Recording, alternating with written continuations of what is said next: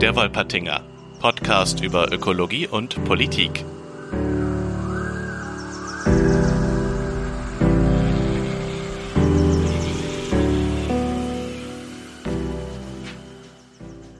Guten Morgen, Felix. Heute mal in aller Frühe unsere Aufnahme. Wie geht's dir? Morgen, ja, ganz gut, ja. Ein bisschen müde, muss ich zugeben. Bin jetzt ein bisschen hergehetzt, damit diese Aufnahme jetzt in dieser Zeit stattfinden kann.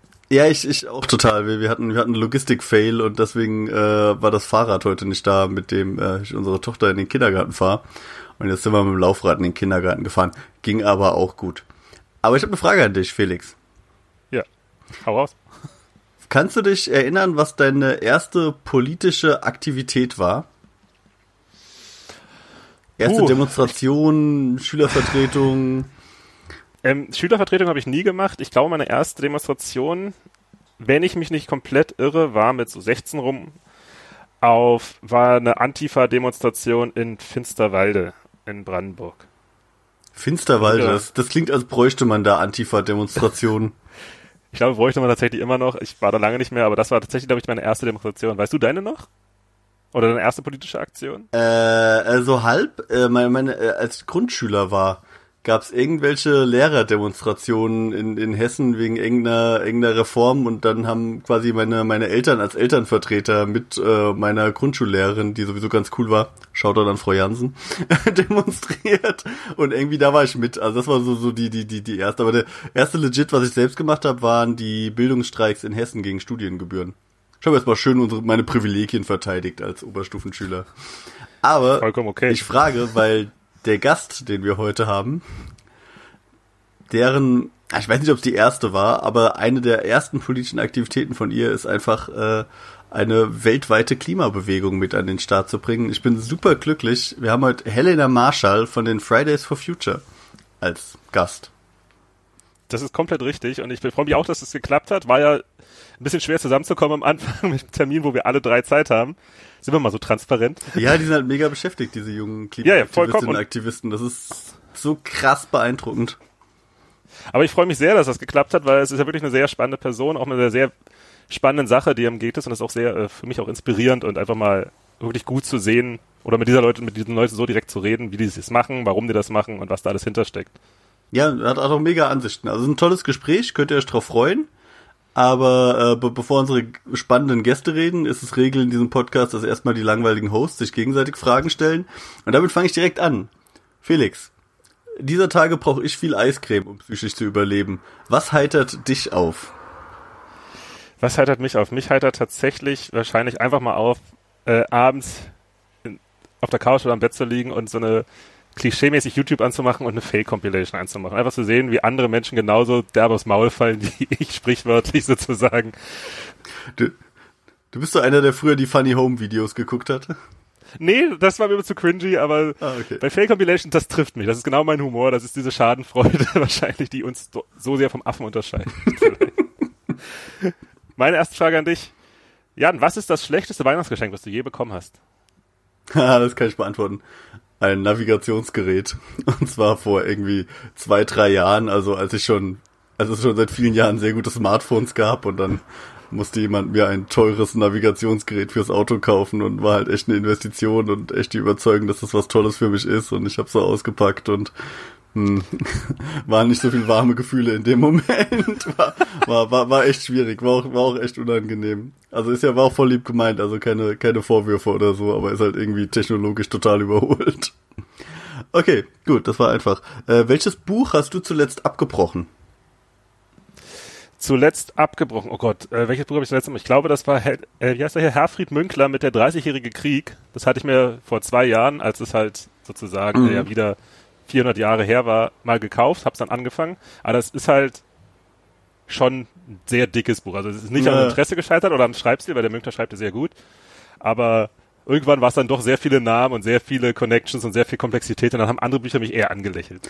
Ah ja, ich, ich, ich mit dem kämpfe ich ja auch schon seit zwei Jahren. Also ich habe es noch nicht mal gekauft, aber die Kaufentscheidung ist immer so, ich, ich will immer zugreifen, aber es ist auch sehr teuer, weil es sehr dick ist. Deswegen habe ich bisher noch nicht den angetreten. Ich habe das damals direkt, als es rauskam und so weiter, mich dafür begeistert und es rausgeholt. Habe auch die erste Hälfte grob gelesen. Okay. Die andere Hälfte kommt bestimmt irgendwann auch nochmal. So, lieber Jan, Welchen Filmklassiker, den jeder sehen sollte, hast du noch nicht gesehen? Oh, das sind ganz viele. Ich bin, ich bin, ich bin der schlechteste Cineast der Welt.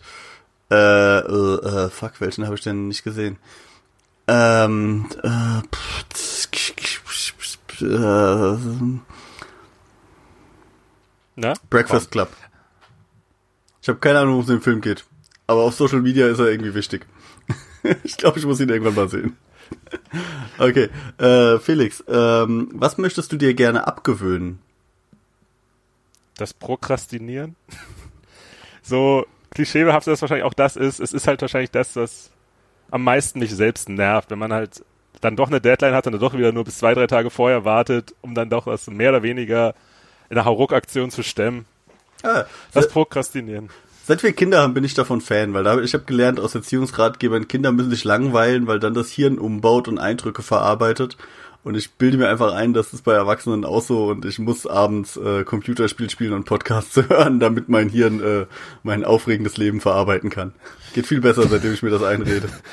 Ja gut, das ist ja, dann, dann nicht prokrastinieren, dann nehme ich das zurück, dann, äh, nee, prokrastinieren, okay. es ist prokrastinieren. Und meine letzte Frage heute ist, ist, was ist etwas, worauf du besonders stolz warst, als du in der Schule warst? Äh, dass ich mit allen einigermaßen gut ausgekommen bin. Ich hatte nie irgendwie so richtig so, so, so Feinde oder so und hab, fand das immer irgendwie, fand das immer wichtig, mit allen, alle nachzuvollziehen und bin auch, bin auch einer, der schlecht anderen Menschen böse sein kann. Also selbst wenn ihr irgendwie scheiße zu mir seid, ähm, habe ich dann irgendwie immer noch das Bedürfnis, äh, mich mit euch zu verstehen oder sowas. Das war, ja, das fand, ich, fand ich gut. Finde ich auch. Gute Eigenschaft. Apropos gute Eigenschaft, sehr viele gute Eigenschaften hat Helena Marshall und welche das genau sind, das hört ihr jetzt in dem Gespräch nach dem Jingle. Viel Spaß dabei.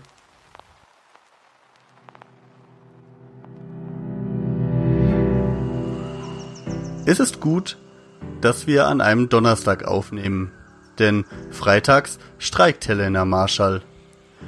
Die Sprecherin von Fridays for Future ist nicht nur Klimaaktivistin der ersten Stunde, sondern intersektionale Aktivistin. Für Flüchtlinge und Feminismus macht sie genauso Lärm wie für das Klima und zuletzt hat sie sich für BusfahrerInnen stark gemacht. Busse? Fahren die nicht alle klimafeindliche Stinkediesel? Wie kam es denn zu diesem Zusammenschluss? Ähm, ja, das ist eine richtig coole Kampagne, die wir gerade machen, ähm, weil die Klimakrise oder der Kampf gegen die Klimakrise ist ja nicht ein Kampf, um das Klima zu schützen. Das ist mir eigentlich in dem Sinne egal, sondern es geht ja darum, eine möglichst lebenswerte Zukunft für alle Menschen zu schaffen.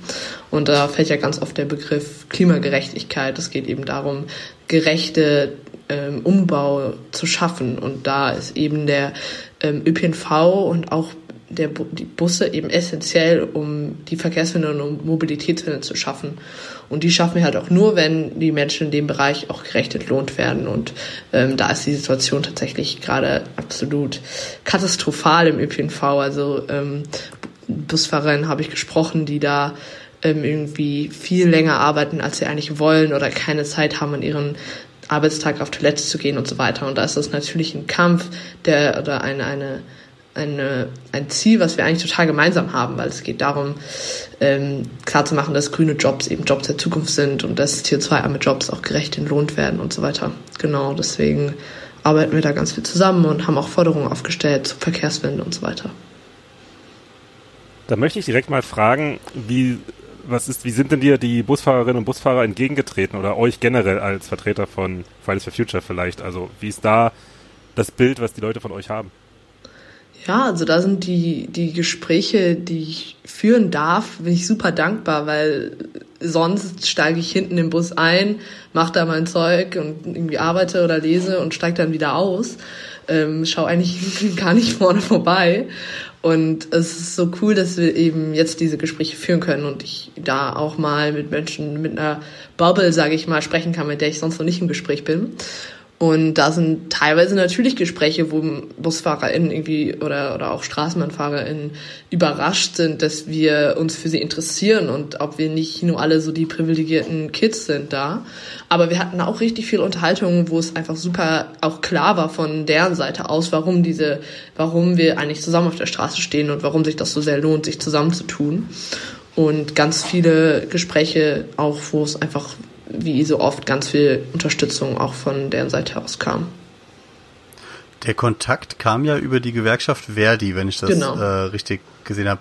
Ähm, wie, wie, wie kann man sich denn die Zusammenarbeit vorstellen? Ich habe gesehen, dass äh, Frank Psierske, der Verdi-Chef, der hat ja auch sehr früh sich sehr stark mit den Fridays for Future solidarisiert und auch mit zum, zum Klimastreiken quasi aufgerufen. Äh, kam der von sich aus auf euch einfach zu oder wie, äh, wie, wie kam Klimabewegung und Gewerkschaft zusammen?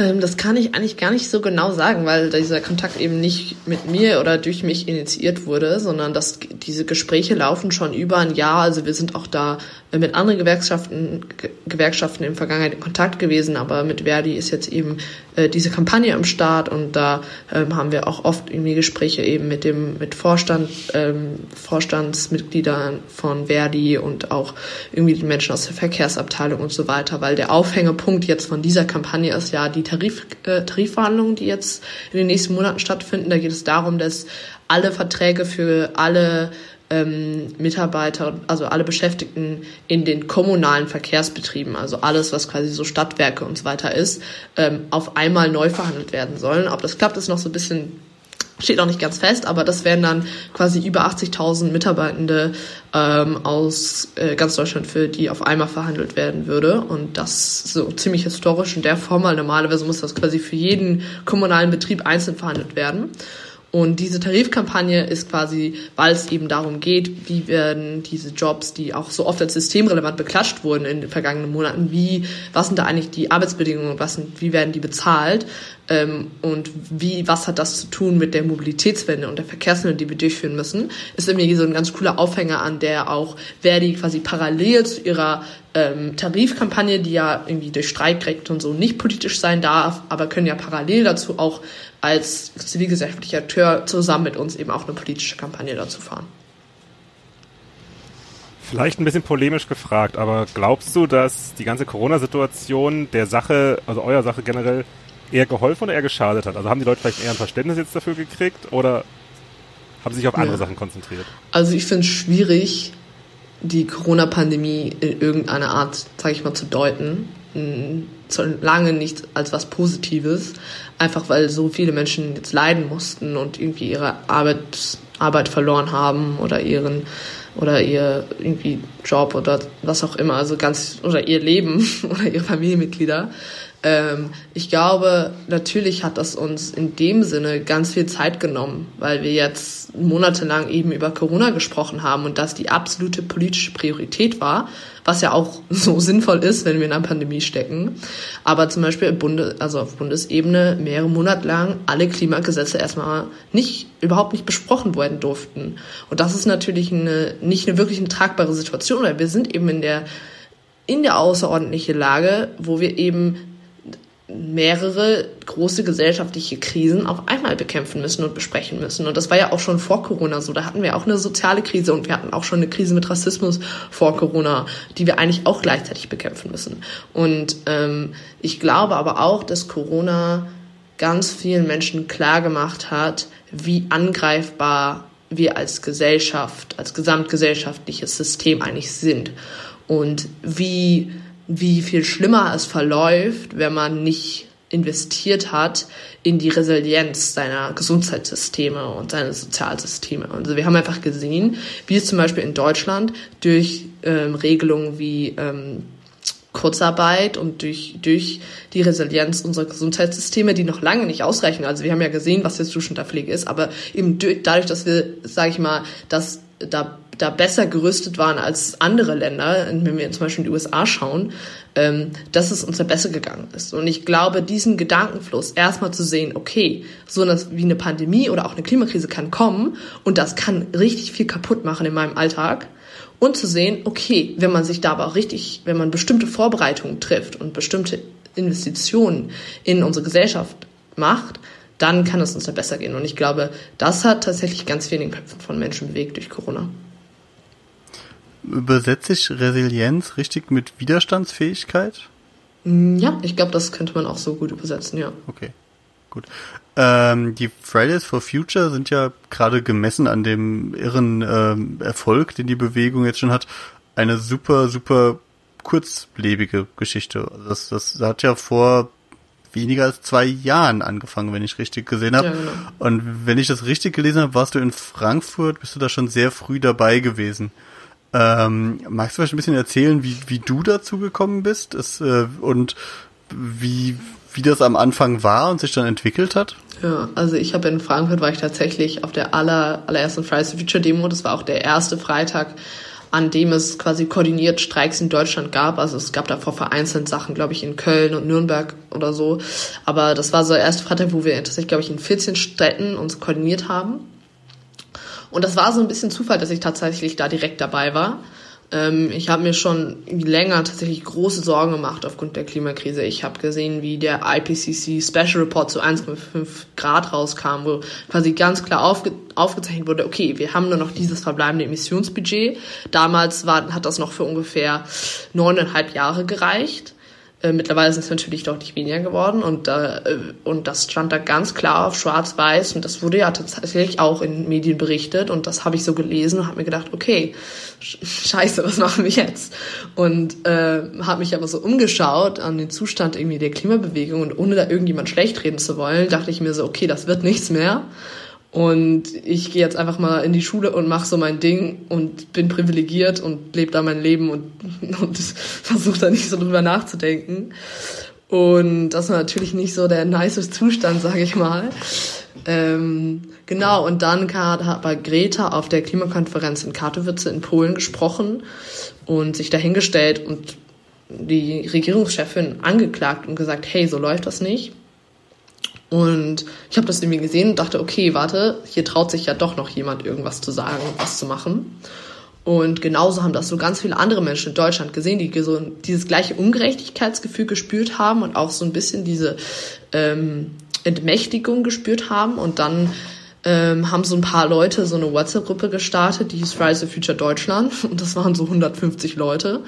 Und irgendjemand, den ich kannte und dachte irgendwie, ich wäre auch so ein bisschen öko drauf oder so und habe mich da halt reingefügt. Und dann, so hat das einfach angefangen. Also so ist Fridays Future am Anfang gewachsen durch WhatsApp-Gruppen. Und dann haben wir gesagt, okay, sind hier andere Leute aus Frankfurt, lass mal noch eine Gruppe für Frankfurt machen. Und ähm, dann haben wir gesagt, okay, morgen ist Freitag, lass mal treffen am Willy Brandt-Platz. Und dann diesen ersten Freitag kam am Ende, obwohl ich allen meinen Freunden das geschickt habe und in meinem ganzen Jahrgang das so beworben habe, gesagt, okay, wir machen jetzt Schulstreik. Alle so, hä? Werde ich dafür bestraft? Dürfen wir das? Ist es jetzt eine Schulveranstaltung? Ich so, nee, nee, ist so ein politischer Protest und niemand ist gekommen. Es war so eine Waldorf-Schulklasse und ich. Und es war so ein bisschen traurig, weil wir es auch als Sponti angemeldet haben und so ein bisschen nur durch die Innenstadt geirrt sind, irgendwie da bei Louis Vuitton vorbeigelaufen sind und da so ein paar Sprüche gerufen haben, aber auch niemand so richtig wusste, was sind jetzt eigentlich so Klimasprüche, die man auf so einer Demo ruft.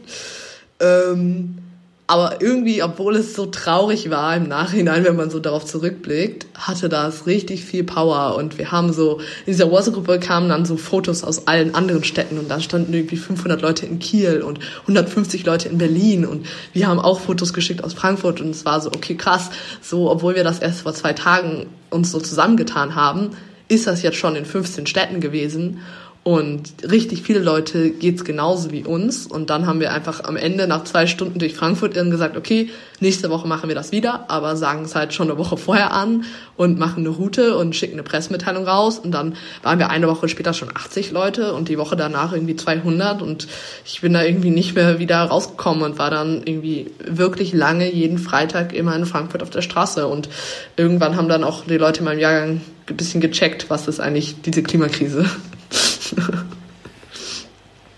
Direkt mal die Frage, gab es denn jemals irgendwelche Ärger mit der Schule deswegen? Für dich? Ähm, also am Anfang haben sich ein paar Leute gewundert, so wo ist denn jetzt Helena? Wir haben doch gerade Matheunterricht.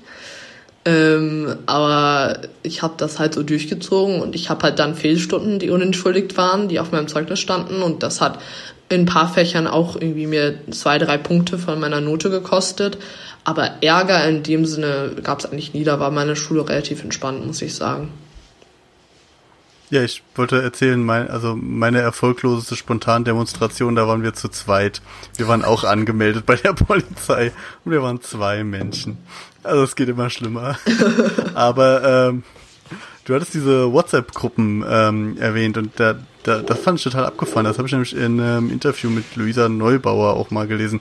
Diese Fridays for Future, ihr organisiert euch ganz stark über WhatsApp-Gruppen, in denen teilweise hunderte Menschen drin sind, oder? Ja. Wie, wie, also erstmal, was sind das für Zahlen und funktioniert das? Wie funktioniert das? Offensichtlich funktioniert das, aber also, also. ich hatte noch nie eine WhatsApp-Gruppe mit mehr als zwölf Menschen. Wie, wie macht ihr das? Also erstmal sind es maximal 276, weil mehr dürfen nicht in eine WhatsApp-Gruppe. Ähm. Eine random Zahl irgendwie. Ja, und die letzte Person darf auch nur mit Link eintreten oder so. Ich weiß es auch nicht genau. Ähm, und also, das ist also ein Problem schon mal. Erstmal würde ich niemandem empfehlen, eine politische Bewegung über WhatsApp zu organisieren, weil das super nervig ist. Aber gleichzeitig würde ich es vielleicht doch empfehlen, weil das einfach richtig gut geklappt hat am Anfang, weil man einfach alle Menschen, die man kannte, in diese Gruppen hinzugefügt hat, weil einfach jeder einzelne Mensch WhatsApp hat. Jeder hat das. Und das hat halt so, direkt so eine universelle Zugehörigkeit geschaffen. Jeder, also es war ganz, ganz niedrigschwellig. Jeder konnte beitreten und alle Infos bekommen. Und das, das hat uns so wachsen lassen am Anfang. Wir haben einfach nur Gruppenlinks für, wir hatten da nur eine Kettennachricht mit 20 Städten, hey, und haben das halt an alle rumgeschickt und gesagt, hey, tret in den, den, treten die Gruppe bei, in, in welcher Stadt du wohnst.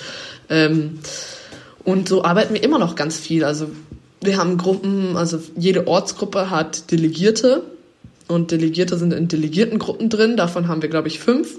Und in Delegiertengruppen, die sind teilweise quasi auf Admin-Only gestellt. Das heißt, es gibt nur eine, irgendwie fünf, sechs Leute, die daran schreiben kann. Das ist ein bisschen wie ein Info-Channel.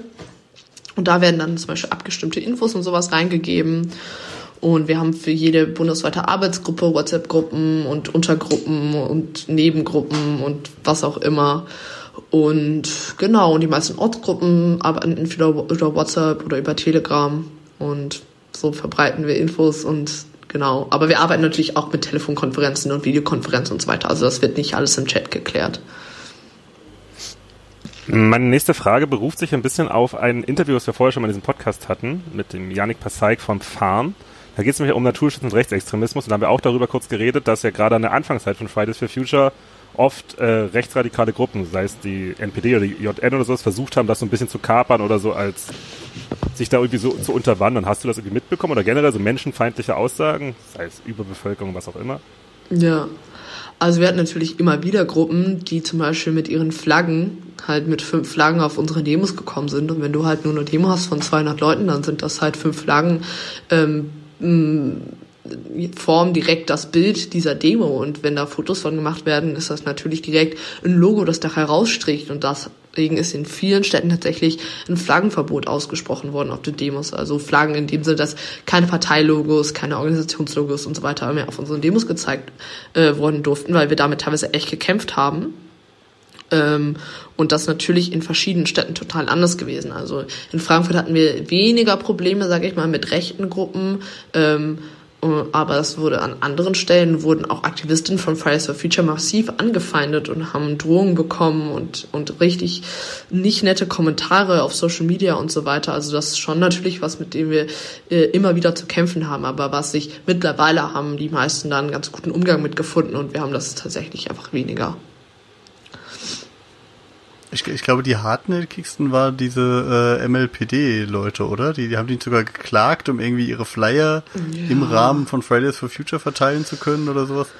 Das ja, das war immer wieder so eine Geschichte. Die haben auch am Sommer, unserem Sommerkongress irgendwie plötzlich einen Stand unangemeldet aufgebaut und so weiter. Also, ja, immer wieder. Also, das sind einfach so Erfahrungen, die hat man immer wieder, aber die, die sind jetzt mittlerweile, sag ich mal, für mich jetzt nicht mehr so relevant oder das ist halt was, wo man, wo man sich mal wieder mit beschäftigen muss und wieder mit umgehen muss. Aber ähm, das hat am Anfang deutlich mehr Aufregung gebracht, einfach weil wir auch viel unerfahrener waren.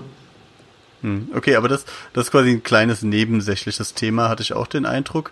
Äh, jetzt hast du so ein bisschen erklärt, wie du mit WhatsApp-Gruppen und als Schülerin dann auf die Demo gegangen bist und diese Demos wurden immer größer, das konnten wir ja alle sehen. Und äh, aber dann habt ihr euch plötzlich mit Siemens angelegt. Wie kam das denn? Was, was, was machen denn Schülerinnen und Schüler, die für das Klima wollen, mit dem großen Traditionsindustriekonzern Siemens? Naja, also es war nicht ganz plötzlich, muss man dazu sagen. Wir waren auch ähm, immer wieder, also auch im Jahr davor, tatsächlich auf Hauptversammlungen von verschiedenen Großkonzernen äh, zusammen mit den kritischen Aktionären, die uns dann halt immer ein paar Aktien quasi gegeben haben im Rahmen dieser Veranstaltung. Und dann haben wir auch gesprochen, zum Beispiel bei ähm, verschiedenen Autokonzernen und RWE und so weiter.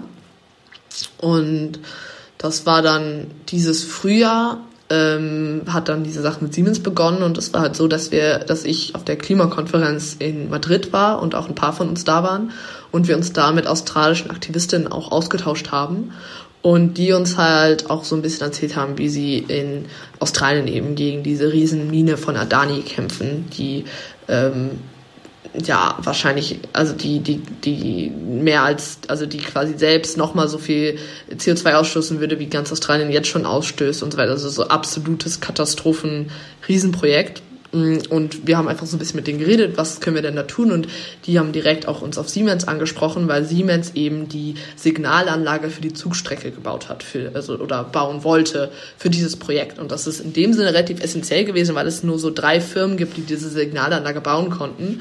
Und die anderen zwei Firmen schon gesagt haben, sie arbeiten mit dieser äh, Adani-Firma nicht zusammen. Also hat das quasi Projekt ganz, ganz klar an Siemens gehinkt und die konnten da quasi äh, tatsächlich über die Ermöglichung dieser Zugstrecke oder nicht entscheiden, indem sie diesen Antrag angenommen haben oder abgelehnt haben.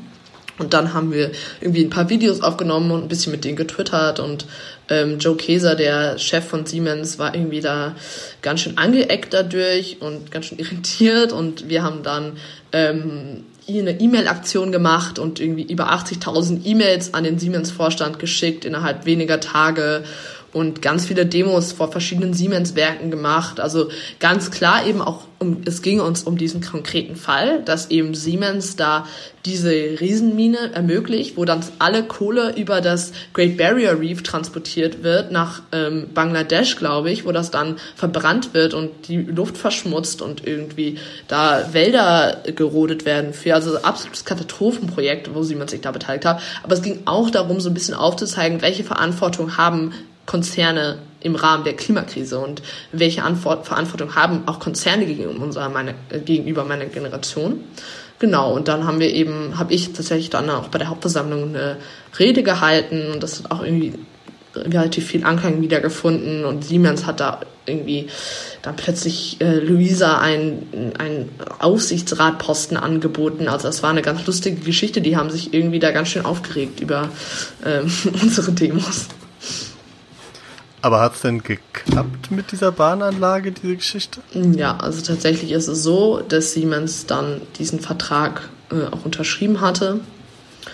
Und für uns auch klar war, dass eben, wenn wir das Pariser Abkommen einhalten muss, wollen, und da also wenn wir 1,5 Grad einhalten wollen, müssen eben 80 Prozent der bekannten Kohle und, äh, Kohle- und Ölreserven unter der Erde bleiben. Dann bedeutet das auch, dass Verträge wie die mit Adani wieder aufgekündigt werden müssen. Also das dafür haben, da haben wir eigentlich keine andere Wahl. Und das haben wir auch immer so klar kommuniziert, aber Siemens ähm, war da super unwillig und hat irgendwie gesagt, wir haben jetzt einen Nachhaltigkeitsrat und so weiter und wir machen Klimaneutralität bis dann und dann und ähm, waren da waren da gegenüber uns, haben ihre Rolle da sehr runtergespielt und haben quasi gesagt, dieses Projekt findet mit oder ohne uns statt und wir machen nur die Bahnanlage sicherer. Ähm, also in dem konkreten Sinn konnten wir natürlich dann leider keinen Erfolg feiern. Aber ich glaube, dieses Exempel, was wir statuiert haben, also dass wir gesagt haben, hey, also für uns ist eigentlich niemand sicher und dass eben ähm, Konzerne in Angesichts dieser globalen Krise und in Angesichts der Lage, dass wir jetzt schon die Auswirkungen der Klimakrise weltweit sehen, dass wir jetzt schon sehen, wie Kipppunkte eben fast zum Greifen nah sind, eben auch Konzerne eine Riesenverantwortung tragen, eben auch da, wo Regierungen, die nicht handeln, Lücken lassen. Äh, ich finde das irre, wie, wie strategisch ihr da immer vorgeht. Also, dass ihr dieses äh, Kohleprojekt dann irgendwie da runter analysieren könnt auf, es gibt nur drei Hersteller und diese Bahn ist irgendwie wichtig für das Ding oder auch dann den, den Wechsel zur, zur Busfahrerinnen, Fahrergewerkschaft. Ähm, solche strategisch-taktischen Entscheidungen welcher Form werden die getroffen? Ähm, gibt es irgendwie, gibt's da Komplettversammlungen der Fridays for Future oder ist das einfach autonome Gruppen, die einfach sagen, ah, wir machen jetzt mal Siemens oder nein, wir machen mal Verdi oder wie, wie koordiniert sich sowas denn? Also das hört sich auch so an, als wären wir immer so durchdacht. Tatsächlich ist das, also wie im Fall von Siemens war da auch ganz viel Unterstützung durch andere Klimaorganisationen, die da auch schon weitreichende Recherchen zugemacht haben. Also ich denke zum Beispiel an Urgewalt, die eine weltweite Coal Exit List geschrieben haben und darüber ganz viel recherchiert haben, was sind eigentlich die Verbindungen von Konzernen und Banken und Finanzen mit solchen Projekten. Also wir stützen da uns auch ganz viel tatsächlich auch auf andere Akteure in der Klimabewegung, die uns da ähm, viel unterstützen und die da auch ganz viel selber zu arbeiten.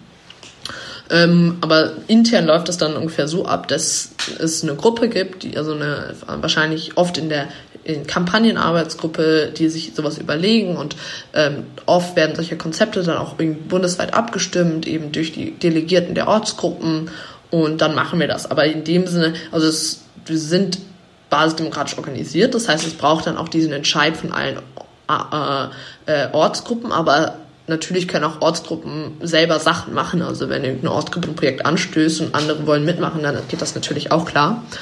Ähm, und wir sind auch relativ schnell noch unterwegs. Das heißt, diese Siemens-Kampagne ist ein, wir haben innerhalb irgendwie sechs Tage eben 25 Demos angemeldet gekriegt in allen Städten. Also ähm, diese Abstimmungen auch bundesweit können laufen relativ schnell. Vor allem, wenn wir uns irgendwie andere politische Organisationen oder sowas anschauen, sind wir da ziemlich flexibel im Vergleich.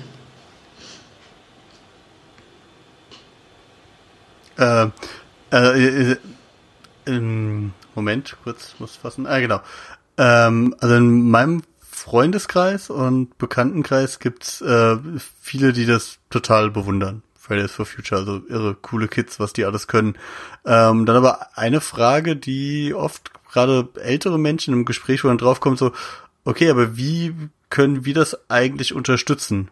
Was, was können Menschen selbst machen, weil jetzt zum Beispiel, also in meinem Freundeskreis ist niemand Siemens-Aktionär. Die könnten jetzt nicht Druck irgendwie auf diese Geschichte machen. Und klar, es ist sinnvoll, freitags auf der Demonstration mitzulaufen, aber vom Demonstrieren allein wird das Klima auch nicht gerettet werden.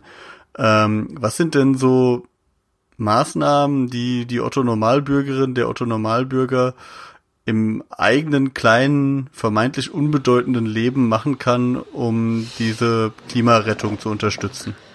Also ich glaube, gerade davon, dass, dass wir nur normale Menschen sind, die eigentlich in dem Sinne nicht viel zu sagen haben, losgelöst haben, sind wir ja so stark. Also ich bin ja auch, also ich war 16, ich war planlos und bin trotzdem zu einer Fridays for Demo gegangen und habe die dann angefangen zu organisieren und dann standen im März plötzlich irgendwie 10.000 Leute vor dem Römer.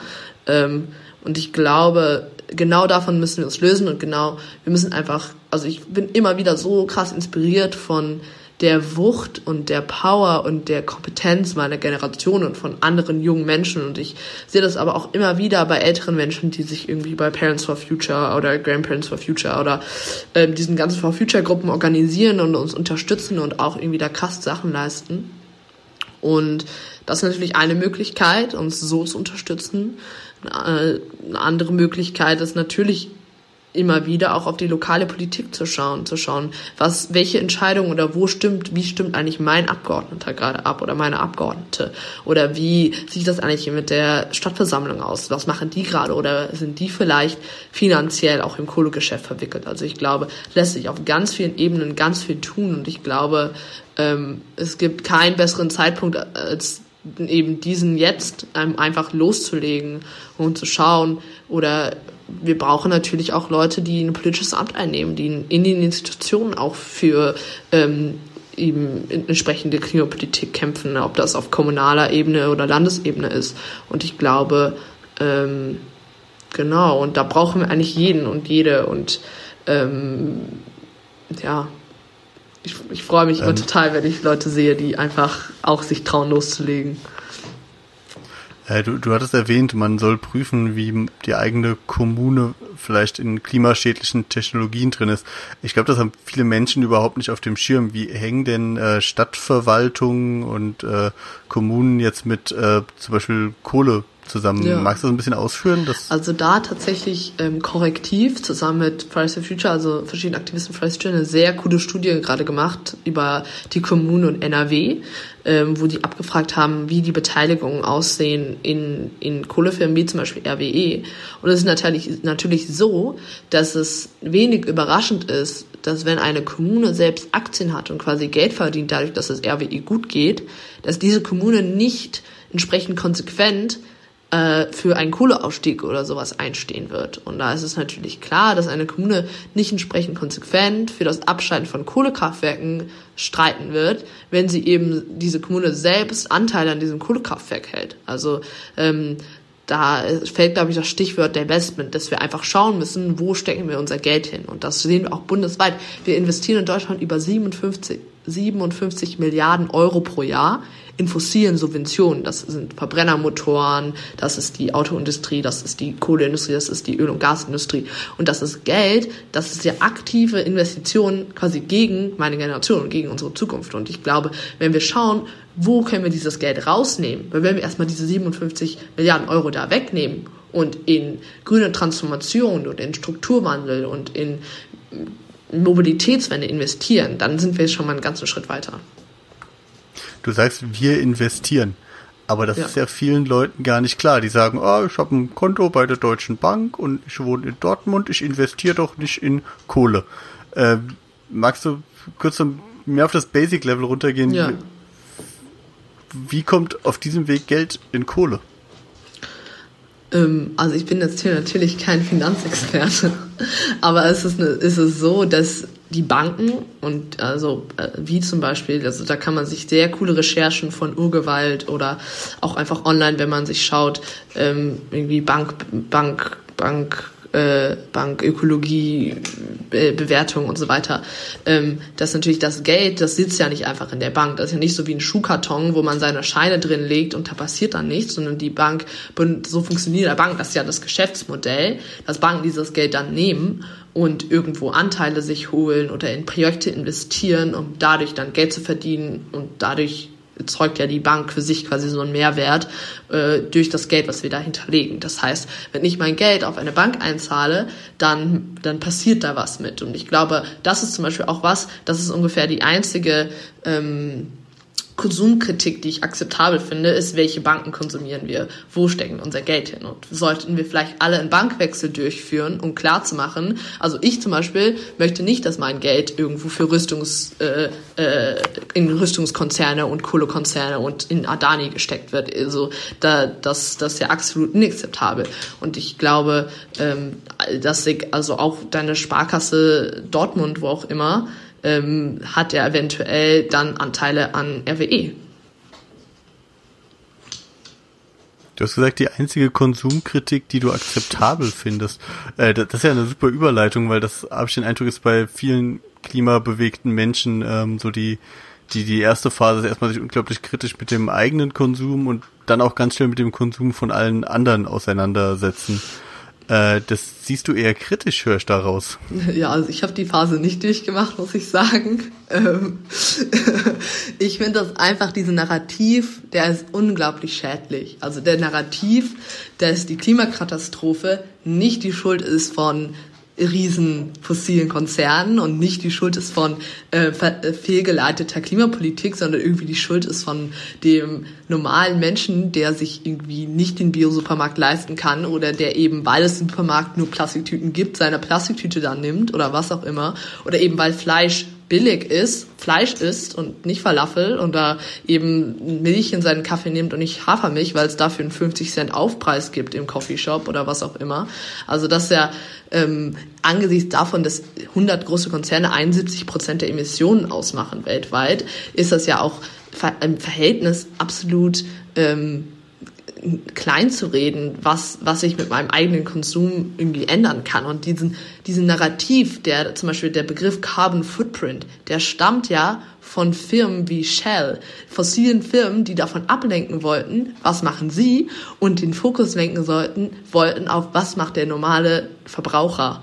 Und das ist ja auch einfach von angesichts der großen, großen Veränderungen, die wir treffen müssen, ist ja einfach das utopisch zu denken, dass diese Veränderungen alle von einzelnen Menschen getroffen werden, die sich das jetzt umüberlegen. Und ich glaube, das ist utopisch zu denken, dass diese Änderung zum Beispiel in, wo stecken wir unser Geld hin oder wie wird unser Strom hergestellt, der wird ja nicht, die wird ja nicht dadurch getroffen, dass ich als Normalverbraucher irgendwie jetzt Tupperware immer mitbringe, wenn ich Takeout nehme, sondern die wird dadurch verändert, dass wir irgendwie politisch und systemisch angehen, wie, wie ihm diese äh, äh, Produkte und äh, Energie zum Beispiel zustande kommen. Daraus höre ich jetzt, ich will jetzt keine Worte im Mund legen, dass es halt auch, dass ähm, Umweltschutz und äh, Systemkritik auch auf jeden Fall zusammenhängen. Kurzes Ja, nein. Ich will jetzt nicht in den Mund ja. legen. Systemkritik also, ist ja super schwammig. Jeder ist genau, systemkritisch. Mach das mal präzise. Deswegen wollte ich weitergehen. Ähm, was sagst du denn? Es gibt ja jetzt in letzter Zeit ist es höher gekommen, gerade wo es jetzt oft heißt, dass die nächste Regierung eh die Union, die Grünen sein wird, ja. dass es diesen grünen Kapitalismus geben kann oder geben soll, diese strange, konservativ-bürgerliche Form des also ich finde es sinnvoll, einfach mal die, offen die Frage zu stellen, können wir unendlich wachsen in einem System und mit einer Erde, die einfach endliche Ressourcen hat? Und ich glaube, die Frage beantwortet sich in dem Sinne von selber. Und ich glaube, wir müssen auch darüber sprechen, wie sieht die Wirtschaft aus der Zukunft und wie bauen wir auch eine Ökonomie, die nicht eben ein, ein wenig, ein, ein paar Menschen, die auch noch unsere Umwelt ausbeuten, was bringt, sondern eben uns allen. Aber gleichzeitig finde ich es schwierig, dort anzufangen, weil ich glaube, dass wir, und das auch wissenschaftlich ist so, dass wenn wir das 1,5 Grad Ziel einhalten wollen, dass wir einfach jetzt gerade ganz, ganz schnell Emissionen senken müssen. Und dass wir da, dass es sinnvoll wäre, da vielleicht auch mal ein bisschen den, das, den, diesen Wachstumsdrang zu missachten und zu schauen, okay, können wir überhaupt gerade jetzt dieses Jahr so schnell Emissionen senken, wenn wir so sehr auf diesen Wachstum fixiert sind, finde ich eine sinnvolle Fragestellung. Aber letztendlich, ähm, so wichtig ist es auch finde, darüber zu reden, wie können wir, wie können wir überhaupt mit dieser Form des Kapitalismus weiterleben und können wir mit diesem Wirtschaftssystem so weiterleben, ähm, glaube ich, dass diese Ges also ich, ich will nicht abwerten, aber ich glaube, diese diese diese diese Form der Gespräche sind manchmal ähm, so ein bisschen wenig konkret und es geht dann oft wenig darum, was können wir jetzt tun und wie sieht das jetzt aus. Ja, seid ihr ja in guter Gesellschaft. Äh, Karl Marx wird ja auch immer vorgeworfen, dass er zwar die Misere des Kapitalismus über tausend Seiten beschreiben konnte, aber äh, wie jetzt irgendwie äh, seine Lösung und die Utopie aussehen soll, da hat er sich ja sehr drüber ausgeschwiegen. Ähm, aber dann äh, bleiben wir auch bei der äh, jetzigen Misere. Was müssen wir denn jetzt tun? Was, was ist der, der nächste Schritt, um irgendwie diese 1,5 Grad Ziel noch zu erreichen? Also wir haben ja da mal so ein paar Forderungen aufgestellt als Fridays for Future. Das wäre ähm, erstens das Ende aller fossil, fossilen Subventionen, also das, was ich vorhin angesprochen habe, diese 57 Milliarden Euro pro Jahr, das natürlich nur von, von bundesweiter Seite aus, also das hat das erstmal nicht von Banken und, und Kommunen und so weiter. Ähm, wir haben gefordert, dass wir eine, eine, eine CO2-Steuer brauchen, die ähm, hoch einsteigt und schnell auf 180 Euro pro, CO, pro Tonne CO2 steigt. Das ist nämlich der Preis, der eine Tonne CO2, die wir jetzt ausstoßen, eine Generation später kosten wird, an Klimafolgeschäden und so weiter. Und das bedeutet erstmal, dass Konzerne, die jetzt ähm, sich leisten können, unsere Umwelt zu verschmutzen und auszubeuten, dafür dann aber auch einen Preis zahlen müssen und dass es sich vielleicht dann finanziell gar nicht mehr lohnt, äh, so viel CO2 auszustoßen, weil das eben dann auch einen Preis bekommt. Ähm, weitere haben wir gefordert, ein ähm, Kohleausstieg 2030. Das ist natürlich jetzt für 2038 beschlossen. Da muss man natürlich schauen, wie kann man, wie kann man das ähm, irgendwie verändern, diese Entscheidung und wie kann man, wenn man das nicht rückgängig machen kann über ein, ein Gesetz, wie kann man damit durch zum Beispiel äh, Methoden wie äh, äh, äh, eine CO2-Steuer und sowas vielleicht einfach Kohle unwirtschaftlich machen. Oder also ist sie eigentlich schon, wenn man diese Subvention zum Beispiel wegnimmt. Ähm, dann haben wir gefordert tatsächlich, dass man 2019 schon ein Viertel der Kohlekraftwerke abschalten hätte können, weil wir die nicht brauchen, weil wir diesen Strom mehr haben, als wir eigentlich brauchen. Ähm, dann haben wir gefordert, ähm, dass wir CO2-neutral bis 2035 sein müssen und dementsprechend 100% erneuerbare, erneuerbare Energien bis 2030 brauchen. Und das sind jetzt nicht so Forderungen, die wir uns einfach so aus der Luft gegriffen haben, sondern die sind alle zusammen in Zusammenarbeit mit WissenschaftlerInnen und mit wissenschaftlichen Studien und so weiter entstanden, dass, dass wir sehen, dass wir auch als reiches äh, europäisches Land eben auch nochmal ähm, früher Klimaneutralität erreichen müssen als der weltweite Durchschnitt, eben weil wir uns das leisten können. Ähm, und weil wir auch historisch so unglaublich viel der Klimakrise beigetragen haben. Also ich finde immer noch, irgendwie ist dieser Mythos oder diese Stimmung in der Bevölkerung präsent, dass Deutschland, weil wir irgendwie alle Jutebeutel benutzen oder so, ähm, ja gar nicht so schlimm wäre. Äh, wenn wir uns aber historisch die Emissionen anschauen, sind wir der viertgrößte historische ähm, Emittent von CO2. Und ich finde, das ist überhaupt nicht zu vernachlässigen. Und auch wenn wir uns jetzt die Pro-Kopf-Emissionen anschauen, ähm, ist Deutschland da ziemlich weit oben. Und wenn wir vielleicht anfangen würden, nicht nur die Emissionen, die tatsächlich in Deutschland entstehen, sondern auch noch die Emissionen, die durch deutsche Fabriken im Ausland entstehen, mitzuzählen, dann wäre es, ist unser Beitrag auf jeden Fall überhaupt nicht zu vernachlässigen, ganz abzusehen von der Vorbildfunktion, die Deutschland hat. Gehen wir jetzt mal davon aus, vielleicht etwas unrealistisch gesprochen, aber sehr optimistisch. Wir schaffen es, dieses Problem irgendwie in den Griff zu bekommen. Wir schaffen es, den Klimawandel vielleicht nicht aufzuhalten, aber einzudämmen. Wie sieht denn für dich persönlich eine utopische, eine positive Gesellschaft in der Zukunft aus? Ja. Also, wie kann es denn aussehen? Ja, also ich freue mich einfach so sehr darauf, wenn jedes Gebäude Solarzellen auf dem Dach hat, wenn wir aufhören, Dörfer abzubaggern, irgendwie um Kohle zu erhalten, wenn wir diese riesen, riesen Löcher, diese Tagebau umbauen können und da irgendwie äh, begrünen können und Solarflächen da aufstellen können. Also da gibt es ja Konzepte, die sind richtig cool. Ähm, und ich finde es so krass, daran zu denken, wie unsere Städte aussehen könnten, wenn wir tatsächlich auf grüne Mobilität setzen. Wenn wir, ich meine, ich fahre jetzt schon so gerne die autofreie Friedrichstraße entlang, wenn man darüber denkt, wie kann eigentlich eine gesamte Stadt aussehen, wenn wir nur noch auf Bus und Bahn und Fahrrad setzen, eben da, wo es keine Autos braucht. Ähm, und ich finde es so cool, darüber nachzudenken, irgendwie, wie überall Dachbegrünung ist und wie wir ähm, bessere Luft haben, wie irgendwie wir, also ich habe tatsächlich Asthma, wie ich kein Asthma bekommen muss in Städten oder in viel, an viel befahrenen Straßen.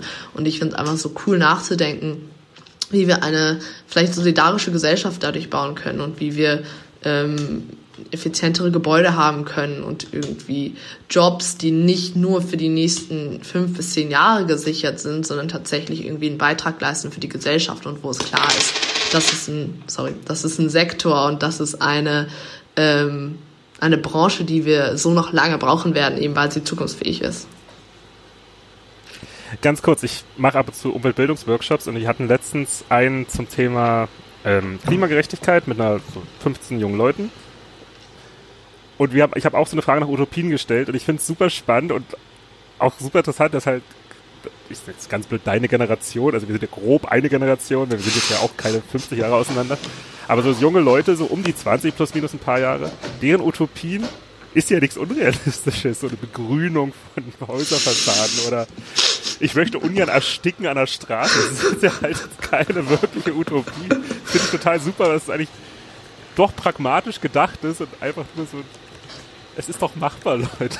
Ja, aber ich denke, ich meine, dazu muss, muss man eigentlich auch noch dazu sagen, gehört auch, dass wir ein, ähm, dass wir die Menschenrechte auch an europäischen Außengrenzen ähm, verteidigen. Also wir sehen es ja gerade, ähm, Moria ist vor, ist gestern, vorgestern abgebrannt. Ähm, dieser Umgang mit Menschen, die eben dazu gezwungen wurden, ihre Heimat verlassen, auch teilweise eben durch die Auswirkungen der Klimakrise, die wir durch unsere fossile Wirtschaft hier in Deutschland erzeugt haben, ähm, dieser Umgang mit diesen Menschen ist, ist absolut eben unmenschlich. Und ich glaube, darüber müssen wir eigentlich auch sprechen, wenn wir eben über Klimagerechtigkeit sprechen. Dass eben die Menschen, die nicht alle wegen Klima, aber dass wir Menschen, die ihre Heimat verlassen mussten, die einen harten Weg hinter sich hatten, die jetzt hier an unseren europäischen Außengrenzen sitzen, dass wir da ganz klar ähm, einen, einen menschlichen und einen solidarischen Umgang finden und dass wir diese Menschen nicht irgendwie in Camps zusammenschotten, die für we viel weniger gemacht sind und dass wir ähm, ein, zum Beispiel die Kommunen in Deutschland, die bereit sind, Leute aufzunehmen, das auch dann zulassen und dass wir ähm, ja, uns darauf vorbereiten, weil letztendlich ist es ja so, dass auch wenn wir 1,5 Grad einhalten, dass ganz viele Menschen im globalen Süden trotzdem starke Auswirkungen aufgrund der Klimakrise spüren werden. Und dass trotzdem, ich meine auch jetzt schon, jedes Jahr, ähm, ich, ich glaube 20 Millionen laut Oxfam sich ähm, ihre Heimat verlassen müssen aufgrund der Klimakrise und dass wir äh, uns bewusst sind, dass das hauptsächlich aufgrund eben unsere Wirtschaftspraktiken in Europa eben so ist, dass Menschen ihre Heimat verlassen müssen aufgrund der Klimakrise und dass das auch ganz klar eben unsere Verantwortung ist, dann zu schauen, wie können wir ähm, eine solidarische Aufnahme dieser Menschen schaffen. Das ist ja generell an der Gruppe Fridays for Future auch im Vergleich zu vielen anderen Ökoaktivisten bemerkenswert, wie stark ihr andere soziale Kämpfe äh, in, den, in das Klimathema mit einbezieht. Ähm, es gibt jetzt keine Möglichkeit, eine elegante Überleitung zu machen von diesem starken, wichtigen Plädoyer, äh, gerade Situation Moria.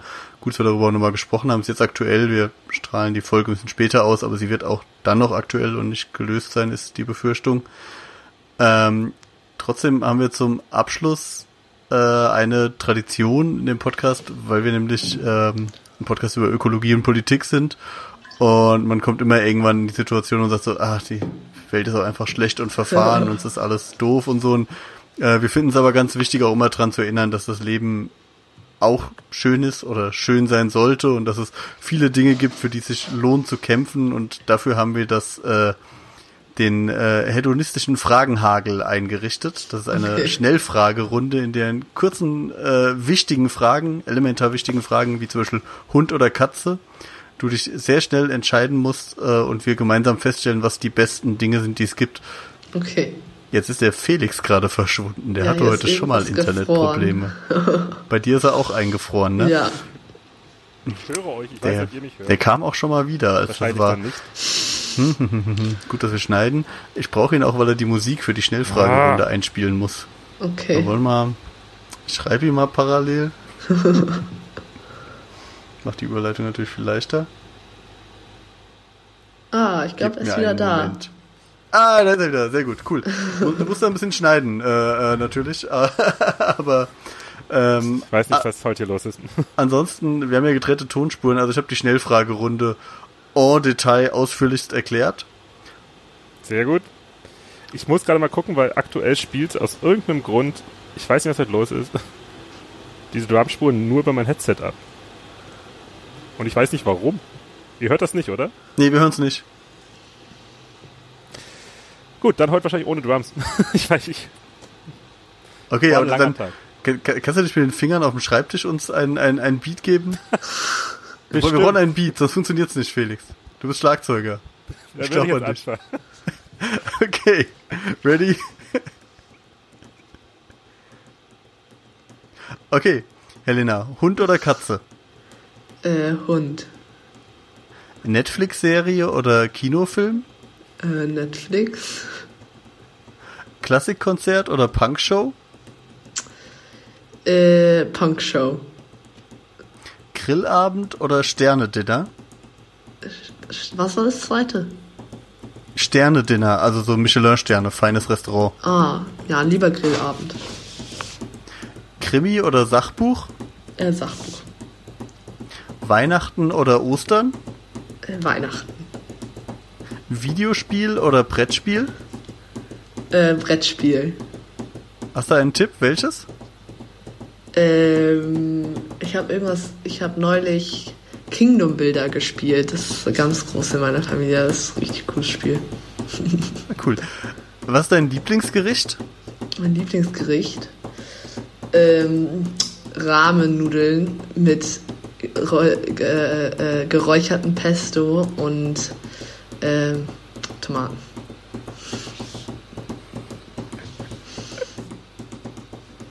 Okay, äh, Lieblingsmusik? Ähm, ich höre letzte Zeit ganz viel Fett Toni. Genau. Lieblingslektüre? Ähm, das ist natürlich eine richtig schwere Frage. Muss ich einen Buchtitel nennen oder was? Ja, oder auch ein, ein Genre. Also du könntest auch sagen, am liebsten lese ich Zeitungen oder am liebsten Okay. lese ich die Inhaltsangaben von Shampooflaschen oder so. Okay, eher weniger. Äh, ich lese gerade immer jeden Abend äh, von Margrethe Stokowski die letzten Tage des Patriarchats. Das sind so alle ihre Kolumnen und das ist richtig cool, weil da kann man immer so eine lesen und dann ist man schon intelligenter. Cool. Lieblingskinderserie? Ähm, ich habe, also ich bin, bin in, in England aufgewachsen als Kind und da haben wir immer, ähm, äh, ich weiß nicht genau, wie das heißt, irgendwie The Tracy Show oder so, ich weiß nicht mehr genau, aber es war immer lustig. Ah, cool. Von den vier Teenage Mutant Ninja Hero Turtles ist welcher der beste? Ich, ich kenne die alle nicht. Ich wusste nicht, dass das eine Voraussetzung ist. Okay, dann weiter. Bitte vervollständige die folgenden Sätze für dich. Die beste Süßigkeit ist? Äh, äh, ja, Marzipankartoffeln. Am besten kann ich mich aufheitern mit? äh, einfach in der Runde alleine im WG-Zimmer tanzen. Meine Lieblingszahnpasta ist? Äh, Meridol. Wenn ich überraschend eine Million Euro erbe, dann? Was mache ich damit? Mhm. Äh, ähm, Bahncard 100 for life. Hoffnung gibt mir? Äh, andere krasse, coole junge Menschen. Okay, die NASA ruft an. Sie brauchen auf der Raumstation ISS ganz dringend eine junge Friday for Future Klimaaktivistin. Die wollen dich noch heute zum Astronautentraining nach Nevada holen, um dich dann ganz schnell auf die Raumstation zu fliegen, weil deine Expertise dringend gebraucht wird. Was packst du ein? Äh, mein Laptop? Sorry, Okay, cool. das ist langweilig. Das ist aber sehr vernünftig. Du hast es geschafft. Felix, du kannst aufhören. Also das fand ich Vielen, ja vielen Dank. Äh, impressive hier, den Beat.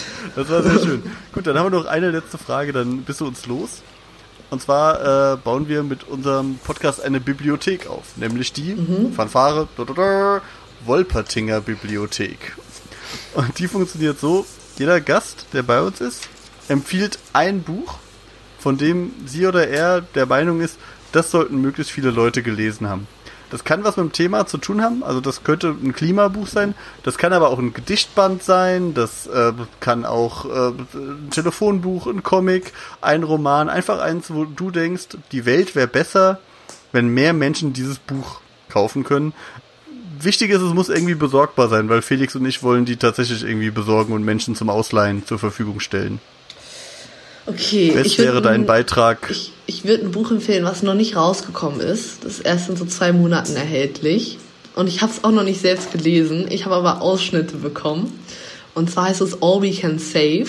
Und das sind, ich glaube, 60 ähm, weibliche Klimaaktivistinnen oder Menschen, also oder auch Wissenschaftlerinnen und so weiter, die Essays geschrieben haben über die Klimakrise und was das für sie bedeutet und was es aber für uns alle noch zu retten gibt. Und ich habe nur so zwei Ausschnitte lesen dürfen und ich bin richtig gehypt, weil ich auch ganz viele Frauen, die da geschrieben haben, äh, sehr feiere. Und ich glaube, das wird ein sehr cooles Buch. Und ich bin mir so sicher, dass ich es einfach jetzt schon empfehle, obwohl ich es nicht gelesen habe. Sehr gut, dann sage ich mal vielen Dank und bevor wir jetzt hier auf Air gehen, möchte ich nochmal sagen, das letzte Wort gebührt eigentlich wie immer dem Gast. Äh, ja, vielen Dank für das Gespräch. Ähm, wechselt gerne alle die Bank ähm, und kommt zum Klimastreik am 25. September in jeder Stadt, überall. Es wird richtig cool.